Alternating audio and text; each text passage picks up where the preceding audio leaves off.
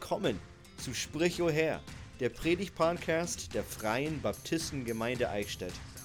Wir geben die kostbaren Wahrheiten der Bibel weiter, damit jedes Herz um die Herrlichkeit Gottes staunend wächst. Hallo, ich bin Willi und du hörst die Predigtreihe durch Epheser. Das Leben eines Christen hat verschiedene Aspekte und wir wollen gemeinsam mit Paulus anschauen, wie das Leben eines Christen anfängt und wie der Wandel eines Christen weitergeht. Die Predigt heute mit dem Titel Fern, nah, mit ist aus Epheser 2, 11 bis 22, geprägt am 21.03.2021. Der heutige Text, ähm, Verse 11 bis 22, zeigt uns drei Aspekte. Einmal zeigt es uns den Aspekt, danke, wir waren fern, dann zeigt es uns den Aspekt, wir sind nah und dann heißt es, wir sind eins. Wir waren fern, dann wir sind nah und dann wir sind eins. Das soll uns nochmal bewusst machen, wer wir sind, wer wir waren und was wir jetzt sind. Ich bin mir nicht sicher, ob wir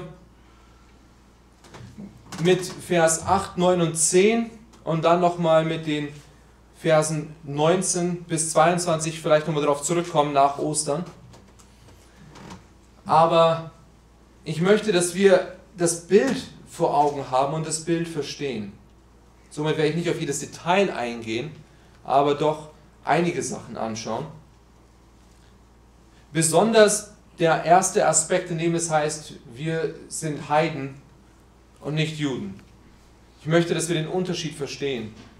Und ich hoffe, dass wenn wir das verstehen, auch wenn es vielleicht ein bisschen historisch klingen mag, ich hoffe, dass wir dadurch verstehen, was damals in Ephesus die Gemeinde bedeutet hat und was es heute für uns bedeutet.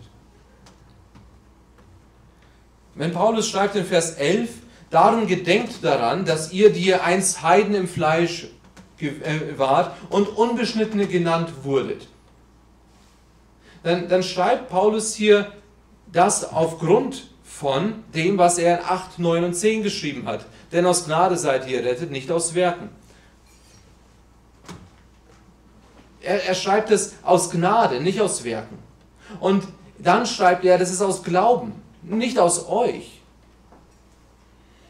Und dann schreibt er, äh, ihr seid dazu erschaffen, um Gutes zu tun. Und dann, darum gedenkt dran, weil ihr, weil ihr neue Geschöpfe seid, weil ihr das alles seid, denkt daran, woher ihr kommt. Denkt daran, wer ihr seid. Ihr seid errettet, weil Gott es wollte, damit ihr euch nichts darauf einbildet. Damit ihr für Gott gute Werke tut. Und darum denkt daran. Darum gedenkt daran. Erinnert euch. Und was ist damit gemeint? Und der erste Punkt unter wir waren fern ist der längste heute. Und zwar es ist Heiden und nicht Juden. Also nicht Juden. Nicht, nicht Juden, sondern nicht Juden. Alles andere, alles andere ist also Juden oder nicht Juden. Das ist eine Kategorie.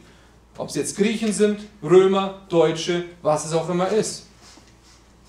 Nicht Juden. Warum wird dieser Unterschied gemacht?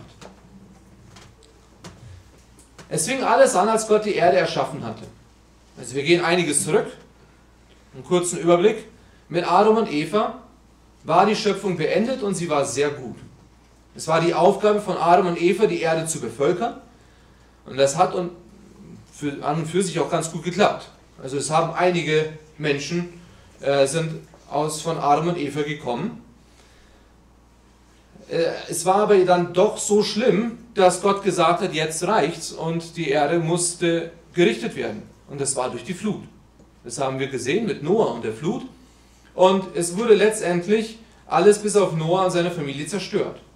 Und Noah und seine Familie hatten jetzt wieder die Aufgabe bekommen, bevölkert die Erde damit nicht wieder so eine Sünde kommt. Ihr sollt für mich leben. Ihr sollt das tun, was ich möchte, sagt Gott.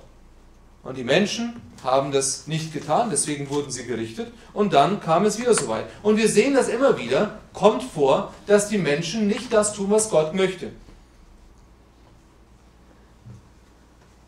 Menschen haben angefangen, wieder ihre eigenen Wege zu gehen. Und somit hat Gott Abraham auserwählt und hat mit ihm in 1. Mose 12, Verse 1 bis 3 einen Bund geschlossen. Da heißt es, der Herr aber hat zu Abraham gesprochen, geh hinaus aus deinem Land und aus deiner Verwandtschaft und aus dem Haus deines Vaters in das Land, das ich dir zeigen werde.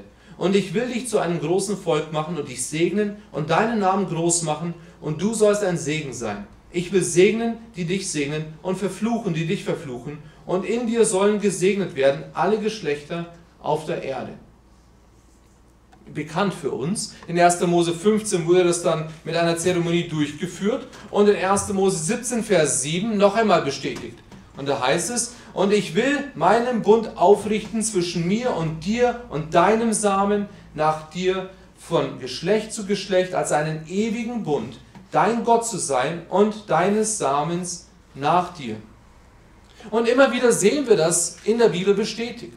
Immer wieder sehen wir diesen Bund bestätigt. In 2. Mose 6, Vers 7 heißt es, und ich will euch als mein Volk annehmen und will euer Gott sein, und ihr sollt erkennen, dass ich, der Herr, euer Gott bin, der euch aus den Lasten Ägyptens herausführt. Dann sehen wir es in 5. Mose 7, Vers 6. Denn ein heiliges Volk bist du für den Herrn, deinen Gott. Dich hat der Herr, dein Gott, aus allen Völkern erwählt, die auf Erden sind, damit du ein Volk des Eigentums für ihn seist. Dann in 5. Mose 14, Vers 2. Denn ein heiliges Volk bist du für den Herrn, deinen Gott. Und dich hat der Herr erwählt, dass du ihm ein Volk des Eigentums seist unter allen Völkern, die auf Erden sind. Es geht weiter. Jesaja 49, Vers 3. Und er sprach zu mir: Du bist mein Knecht, bist Israel, durch den ich mich verherrliche.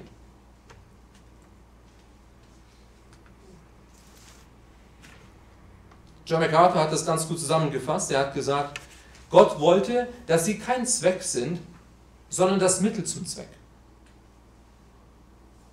Ich sage es nochmal und dann lesen wir, äh, lese ich es weiter. Das Zitat ist, Gott wollte, dass Israel kein Zweck ist, sondern das Mittel zum Zweck. Israel sollte nicht der einzige Aufbewahrungsort der ganzen Gnade Gottes sein. Sie sollte der Kanal sein, über den Gott die Welt erreichte. Gott wollte die Menschen erreichen. Es war noch nie so, dass Gott gesagt hat, die anderen dürfen nicht von mir hören. Nein, es war der Fall, dass Israel erwählt wurde, damit er durch Israel Menschen ihr Gott sein kann. Das war das Ziel.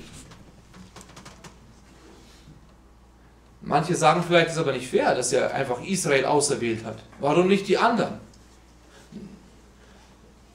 Wenn man sich das genau anschaut, hat er nicht Israel auserwählt. Er hat einen Mann auserwählt und hat gesagt, aus dir werde ich das machen. Er hat nicht das Volk, das schon bestanden hat, erwählt. Nein, er hat überhaupt das Volk erst hervorgebracht. Und somit wollte er, somit wollte Gott, dass er alle Menschen von diesem Volk segnen kann. Ich glaube, die haben das öfters vergessen. Ich glaube, sie haben öfters vergessen, dass sie ein Segen sein sollten. In Jesaja 57, Vers 19 heißt es: indem ich Frucht der Lippen schaffe, Friede, Friede den Fernen und den Nahen, spricht der Herr. Ja, ich, äh, ja, ich will es heilen. Gott wollte Frieden schaffen. Und wir kommen gleich nochmal auf den Vers zurück. Aber anstatt die gute Botschaft weiterzugeben, wurden, wurde das Volk stolz und hat einen Hass entwickelt. Wir sehen diesen Hass sehr gut beschrieben in Jona, falls ihr euch noch erinnern könnt. Wie schlimm kann jemand jemanden hassen, dass wenn Gott sagt, ich möchte, dass dieses Volk Buße tut und ich möchte, dass sie nicht sterben, Wie schlimm muss jemand jemanden hassen, wenn der dann sagt, nee, also das mache ich nicht und geht in die andere Richtung. Aber dann, als er hingegangen ist und er hat Buße gepredigt und sie haben Buße getan, hat er so einen Hass für die Menschen gehabt, dass er hingegangen ist und sich auch noch beschwert hat und gehofft hat, dass Gott sie letztendlich doch richten wird. Ist das Liebe? Ist das Evangelisation? Nein. Es war ein Hass zwischen Juden und Nichtjuden. Die, die, die Heiden, also alle Nichtjuden, hassten die Juden aber genauso. Es war jetzt nicht, dass die sagen, ach komm, ist doch alles gut. William Barclay hat Folgendes geschrieben. Der Jude hatte eine immense Verachtung für die Heiden. Die Heiden, also alle Nichtjuden, sagten, äh, also die, die Juden haben gesagt, die Heiden wurden von Gott geschaffen, um Treibstoff für das Feuer in der Hölle zu sein. Gott, sagten sie, liebt nur Israel von allen Nationen, die er gemacht hatte. Es war nicht mal einmal erlaubt, eine nichtjüdische Mutter in ihrer Stunde der größten Not Hilfe zu leisten. Denn das würde einfach bedeuten, einen anderen Nichtjuden in die Welt zu bringen. Also eine schwangere Frau durfte, er durfte nicht geholfen werden. Die Barriere, ah, Entschuldigung, bis Christus kam, waren die Heiden ein Gegenstand der Verachtung gegenüber den Juden. Die Barriere zwischen ihnen war absolut. Wenn ein jüdischer Junge ein nicht-jüdisches Mädchen heiratete oder wenn ein jüdisches Mädchen einen nicht-jüdischen Jungen heiratete, wurde die Beerdigung dieses jüdischen Jungen oder Mädchens durchgeführt. Ein solcher Kontakt mit einem Nichtjuden war der Vergleich zum Tod. So eine Verachtung hatten sie. So eine Verachtung. Der Unterschied war jedoch, dass Gott das Volk nutzen wollte, um die Heiden zu erreichen. Und sie haben es nicht getan. In Jeremia 13, Vers 11 heißt es, dass sie mein Volk und mir zum Ruhm, zum Lob und zur Zierde sein sollten. Aber sie wollten nicht auf mich hören. Also wenn wir uns damit beschäftigen, Juden und Heiden, und wenn Paulus hier sagt, hey, ihr seid einst Heiden im Fleisch gewesen und ihr wurdet von den den Beschnittenen Unbeschnittene genannt, dann müssen wir verstehen, es war nicht ein, ja, ihr seid halt nicht die Deutschen oder ihr seid halt nicht die Amerikaner, oder ihr seid nicht die Franzosen. Nein, es war ein Hass da. Deswegen, als, als es mit der Frau in Samaria war, da haben die Juden das nicht nachvollziehen können, dass Jesus auf sie eingegangen ist. Aber es stimmt auch, dass die Juden, also das Volk Israel, die Verheißungen hatten. Welche Verheißungen hatten sie denn? Und wir haben das schon äh, mit parallel mit äh, Aaron gehabt in, Galater und wir werden das weitersehen, diesen Unterschied zwischen dem Gesetz. Aber sie hatten die, sie hatten die Verheißung. Welche Verheißung hatten sie denn? Dass der Erretter kommen wird. Und das ist nicht der Erretter für die Juden allein. Sie hatten die Verheißung des Bundes, dass Gott sich um sie kümmern wird. Sie hatten eine Hoffnung, aber sie waren ohne Gott. Und somit, ein Heide war ohne Christus, er war ohne Verheißung, er war ohne Hoffnung und er war ohne Gott. Denn er hatte keinen Messias, auf den er gewartet hat. Er hatte keinen Erlöser. Er hatte auch nicht die Verheißung, dass er durch sein Volk kommen wird. Sie hatten nicht die gleiche Hoffnung, die die Juden hatten. Sie waren ohne Gott. Und die, die ihnen davon erzählen sollten, haben es nicht gemacht. Anstatt die Hand auszustrecken und den Ertrinkenden zu retten, haben sie den Ertrinkenden noch weiter geschubst.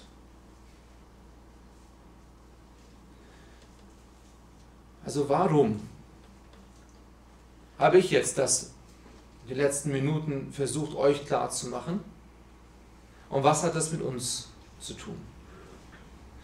Ich möchte, dass wir verstehen, dass wenn Paulus schreibt, ihr wart Heiden und ihr hattet in jener Zeit, ihr, ihr wart in jener Zeit ohne Christus, ihr wart ausgeschlossen von der Bürgerschaft, ihr wart fremd den Bündnissen, ihr hattet keine Hoffnung und wart ohne Gott.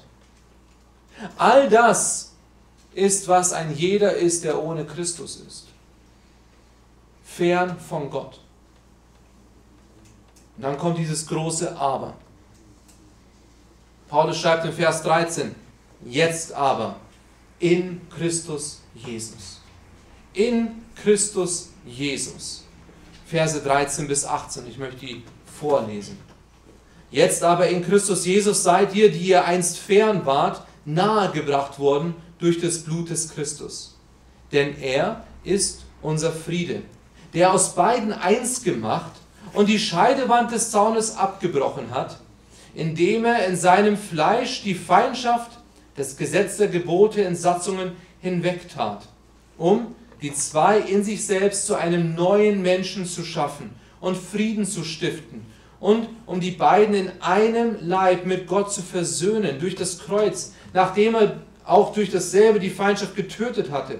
Und er kam und er verkündigte Frieden euch, den Fernen und den Nahen, denn durch ihn haben wir beide den Zutritt zu dem Vater in einem Geist. Jesus hat also durch sein Blut die Mauer niedergerissen. Es ist interessant, dass das war eine tatsächliche Mauer im Tempel. Ich weiß nicht, ob ihr noch erinnern könnt, wir haben vor einiger Zeit hatte ich ein Bild vom Tempel. Also das ist nicht nur ein Gebäude, das ist eigentlich ein ganzes, äh, ja, es sind mehrere Gebäude, es ist ein ganzes Komplex, das da aufgebaut ist. Es gibt das Allerheiligste, in, denen, äh, in dem Gott wohnte. Es wurde abgetrennt mit einem Vorhang zum Heiligsten. Und in, zum Allerheiligsten durfte nur der hohe Priester einmal im Jahr. So, und jetzt war es so, dass es auch eine Mauer gab, die die Heiden und die Juden trennte. Wo die, wo die Juden rein durften, aber die Heiden nicht. Denn sie wollten nicht, dass die, dieses, diese Unreinen hineinkommen. Es war so schlimm, dass ein Teil von dem jüdischen Morgengebet zu der Zeit war, dass sie äh, das, äh, gleich am Anfang hat, äh, hat der Mann gebetet, ich bin dankbar dafür, dass du mich nicht zu einem Heiden oder einer Frau gemacht hast. Und das Gebet der Frau war, ich bin dankbar, dass du mich nicht zu einem Heiden und dass du mich so geschaffen hast, äh, wie du es wolltest. Es war nicht, weil es sexistisch war, es war eine Verachtung für die Heiden dabei und es war die Rolle des Mannes wurde im Judentum höher geachtet. Soweit ich weiß, wird das teilweise noch gebetet, aber anders interpretiert. Aber das war dieser Hass, den sie hatten. Es war eine Mauer da, eine Mauer, die sie davon getrennt hat. Und diese Mauer wurde von Gott einmal äh, durch Christus kaputt gemacht und dann in 70 nach Christus wirklich komplett zerstört. Da sie die Verheißungen hatten und die, die nicht die Verheißung hatten, wurden sie jetzt zusammengefügt. Vielleicht können wir uns das vorstellen, als die Berliner Mauer runtergekommen ist. Es ist kein perfektes Beispiel, aber als die Wiedervereinigung war und aus den zwei Deutschland wieder ein Deutschland wurde, natürlich gibt es immer noch eine gewisse, äh, bei manchen wirklich ein, ein eine große Grenze, bei manchen ist es mehr eine, eine Grenze aus Spaß, aber, aber wenn man das tatsächlich betrachtet, ist es ein Land und es ist ein Volk und es gibt keinen Unterschied. Aber was Gott gemacht hat mit Christus und der Mauer zwischen den Juden und Nichtjuden, ist viel größer gewesen. Und das ist nicht, wir reden hier nicht von irgendwelchen Nationen. Wir reden hier von in Christus. Jesus kam und er brachte Frieden, einmal für die Fernen und für die Nahen, aber er brachte auch Frieden zu den Fernen und Nahen. Was ist damit gemeint? Einmal hat er den Frieden mit Gott gebracht und dann hat er auch den Frieden für die Menschen gebracht.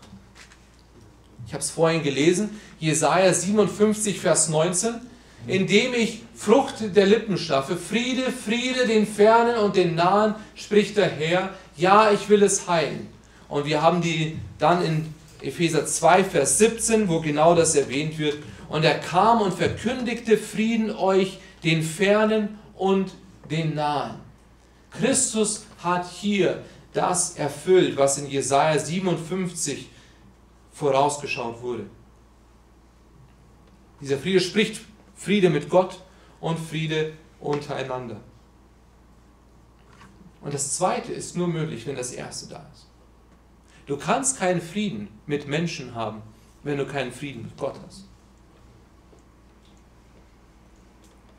Friede ist nicht gleich kein Krieg. Manche sagen immer wieder, in Deutschland gibt es seit 70 Jahren keinen Krieg.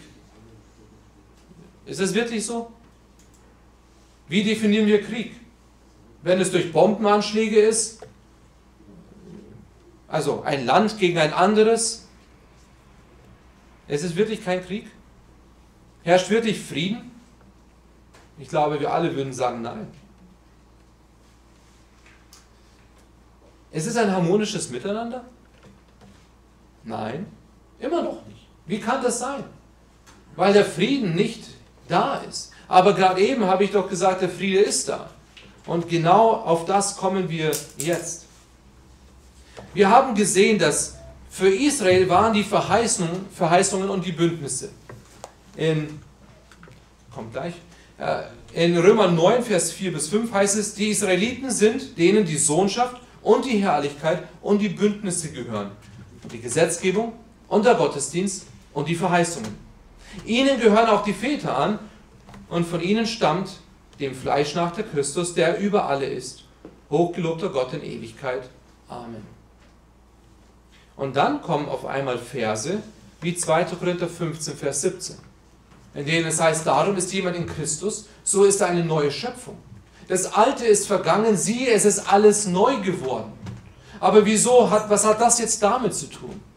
Wir müssen verstehen, dass wenn wir wenn wir in Christus sind, dann sind wir nicht mehr Jude oder nicht Jude. Dann sind wir eine neue Schöpfung.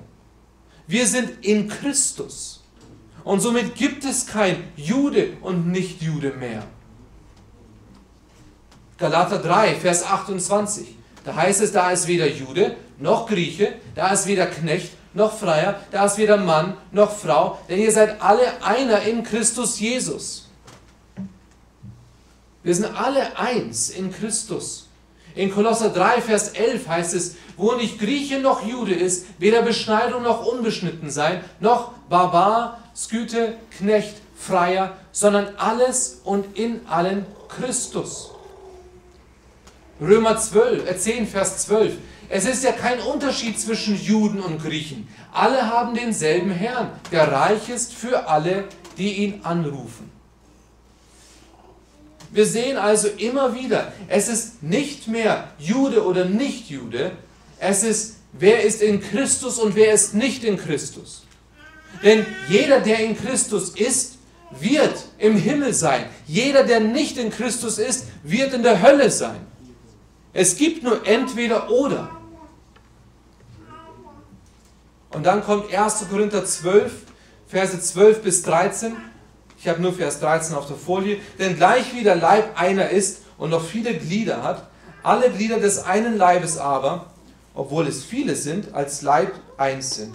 So auch der Christus. Denn wir sind ja alle durch einen Geist in einen Leib hineingetauft worden, ob wir Juden sind oder Griechen, Knechte oder Freie. Und wir sind alle getränkt worden zu einem Geist. Also durch Jesu Blut durch Jesu Blut sind wir nun nicht nur nahe gebracht, sondern die Nahen und die Fernen wurden eins. Wir wurden nicht Israel, wir wurden nicht Juden durch Christus. Nein, Juden und Heiden wurden eins in Christus. Wir sind Empfänger der Verheißungen. Wir sind Kinder Gottes. Es gibt vor Gott keinen Unterschied zwischen Juden und Griechen. Wir sind beide jetzt nahegebracht und sind eins. Rob Salvato, hat gesagt, zuerst hat Gott die Feindschaft zwischen dem Menschen und sich selbst behoben und dann die Trennung zwischen Juden und Nichtjuden. Es gibt diese Scheidewand nicht mehr. Und das gilt für alle. Diejenigen, die zu Gott kommen, begegnen keinen, kein Zutrittsschild. Durch das Gebet gewährt uns Gott der Vater sofortigen und uneingeschränkten Zugang zu ihm. Warum? Weil sein Sohn Jesus Christus allen, die ihn empfangen, den Weg geöffnet hat. Kommt zu mir alle, die ihr mühselig und beladen seid. Denn den, der zu mir kommt, werde ich auf keinen Fall austreiben. Wenn jemand Durst hat, so soll er zu mir kommen und trinken. Wir haben alle Zugang zu Gott durch Jesus Christus. Und jetzt? Jetzt sind wir in Christus. Aber nicht nur ist die Mauer zwischen Juden und Nichtjuden weg, sondern auch zwischen Klassen und Staatsbürgerschaften. In Christus gibt es keine zweite Klasse. Wir stehen alle vor Gott gleich da. Und somit kommen wir zum, zum dritten Punkt. Wir waren fern, wir sind nah und wir sind eins. Verse 19 bis 22.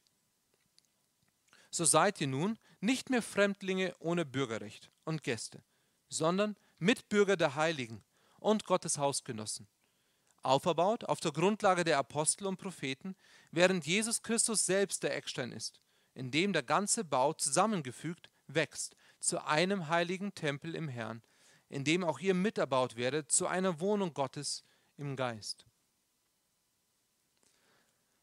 Wir sind eins. Jetzt sind wir im Leib Christi mit einer Hoffnung auf die Zukunft. Wir sind noch nicht vollkommen. Wir sind noch nicht perfekt. Wir sündigen immer noch, obwohl wir in Christus sind. Und das ist das, was ich immer wieder sage. Dass dieses in Christus sein, was bedeutet das? Das bedeutet, ich habe meine Sünde erkannt. Ich habe erkannt, ich bin Sünder und ich kann von mir selber aus nichts machen, um in den Himmel zu kommen. Und diese Sünde trennt mich von Gott. Aber Jesus Christus in seiner Liebe ist gekommen und ist am Kreuz gestorben und hat die Sünde auf sich genommen. Und dieses Geschenk muss ich glauben. Ich muss es annehmen. Römer sagt uns, dass wenn wir mit unserem Mund bekennen, unserem Herzen glauben, dann haben wir ewiges Leben. Also wenn wir dann ewiges Leben haben, dann sind wir versiegelt mit dem Heiligen Geist, so wie wir das in Epheser 1 gesehen haben. Und wenn wir, wenn wir das angenommen haben, wenn wir Christen sind, dann sind wir in Christus. Wir nennen uns Christen, ja. Wir nennen uns Baptisten, ja. Aber all das soll eigentlich nur definieren, wer wir sind. Genauso könnten wir sagen, in Christus.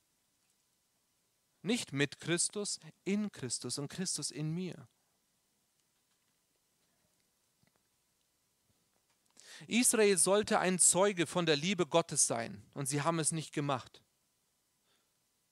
Nun ist es die Aufgabe der Gemeinde, die Liebe des Retters weiterzugeben, hinauszugehen in alle Welt. In alle Welt, Macht zu Jüngern. Und so manch einer sagt, ich bin ein Kind Gottes, ich komme in den Himmel. Ich brauche doch nicht die Gemeinde vor Ort, weil wir sind ja alle eins. Und diese Idee gibt es. Es gibt Leute, die sagen, ja, es ist eine Gemeinde. Eine Gemeinde, das heißt weltweit eine Gemeinde. Christus ist das Haupt und wir sind alle die Glieder. Und das stimmt. Und doch, und wir kommen in Epheser besonders dazu, hat Gott aber in den Ortsgemeinden Älteste eingesetzt und Lehrer eingesetzt. Und Paulus hat Gemeinden gegründet. Und die Briefe wurden an Gemeinden geschrieben. An verschiedene, an die verschiedenen Orte. Und beides ist wahr. Ja, wir sind alle Christen ein Leib und doch vor Ort versammelt. Somit müssen wir verstehen, was die Gemeinde wirklich ist. Und deswegen gehen wir durch Epheser durch, damit wir verstehen, wie wertvoll es ist. Denn in der Gemeinde vor Ort kann man erst ausleben, dass wir früher Fremdlinge waren, jetzt aber nicht mehr. Denn in der Gemeinde soll man sehen, was es bedeutet, dass man Christ ist. Mark Dever hat gesagt, wir zeigen der Welt, dass wir nicht in erster Linie verändert wurden, weil wir Bibelverse auswendig lernen, vor dem Essen beten, einen Teil unseres Einkommens äh, den Zehnten geben, christliche CDs hören, sondern weil wir zunehmend die Bereitschaft zeigen, einander zu gefallen, einander zu vergeben und sogar ein paar Mitsünder lieben.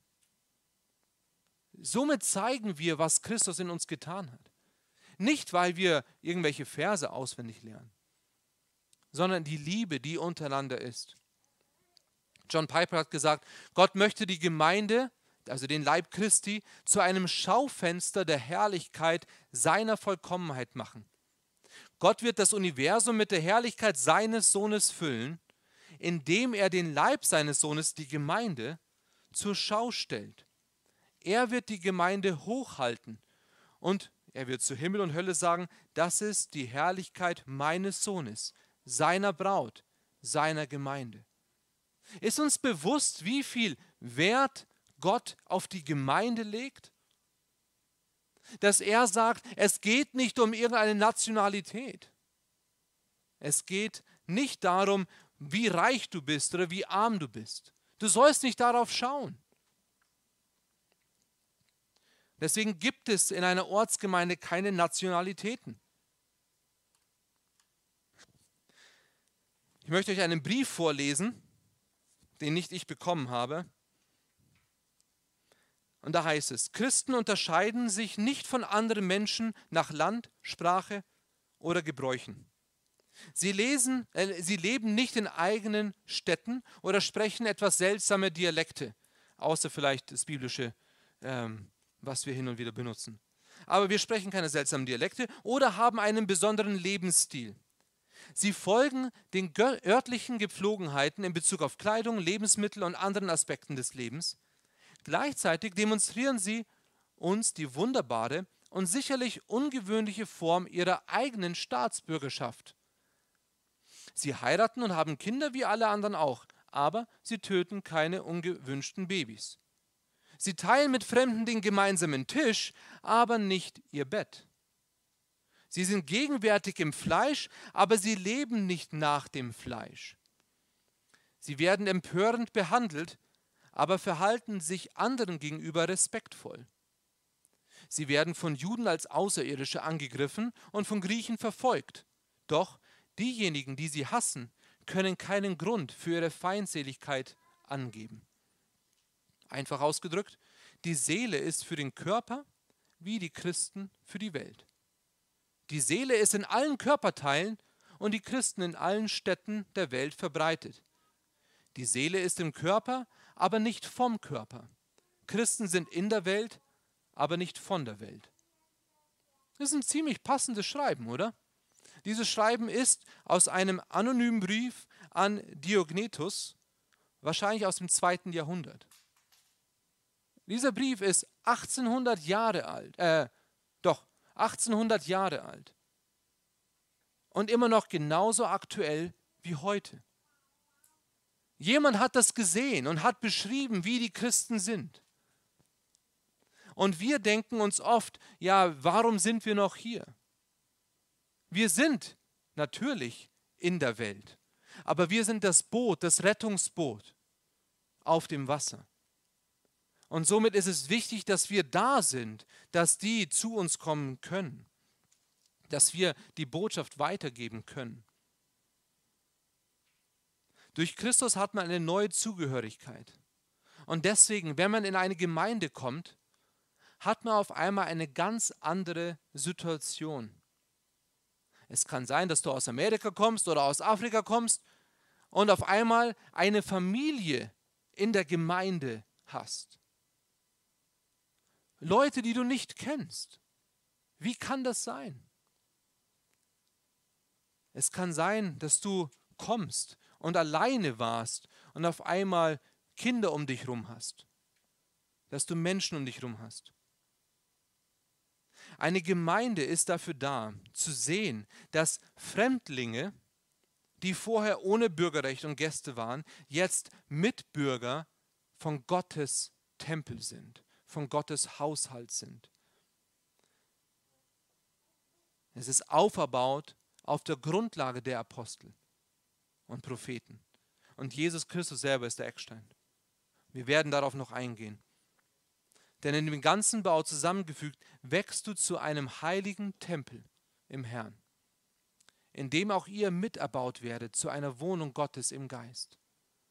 Wir sind in der Gemeinde nicht mehr unterschiedliche Menschen, die gegeneinander kämpfen müssen. Wir sind eins, weil wir Kinder Gottes sind. Die Scheidewand, die Mauer ist weg und wir sind jetzt eins. Und somit, wenn wir uns weiter mit Epheser 3 beschäftigen und sehen, wie das sich alles entfaltet, und dann in Epheser 4, wie wir sehen, was die Einheit ist und wie das alles sich Gott ausgedacht hat, sehen wir, wie wertvoll es ist, dieses Vorort zu haben. Wir wollen darauf bauen und zeigen, was die Einheit in Christus ist. Nicht, wie ich es bei der Männerstunde gesagt habe, über andere reden und verurteilen, sondern zu zeigen, was es wirklich bedeutet, die Wahrheit zu haben und danach zu leben. Und das wollen wir als Gemeinde tun, damit wir daran denken, wir waren früher Heiden. Und wir waren früher ohne irgendeine Hoffnung. Aber jetzt sind wir es nicht mehr. Und jeder, der Christ ist, hat ein Bürgerrecht von Gott bekommen, weil er ein Kind ist. Er ist ein Kind Gottes. Und wir dürfen zusammenkommen und dürfen jetzt an diesem ganzen Haus bauen. Beten wir zusammen.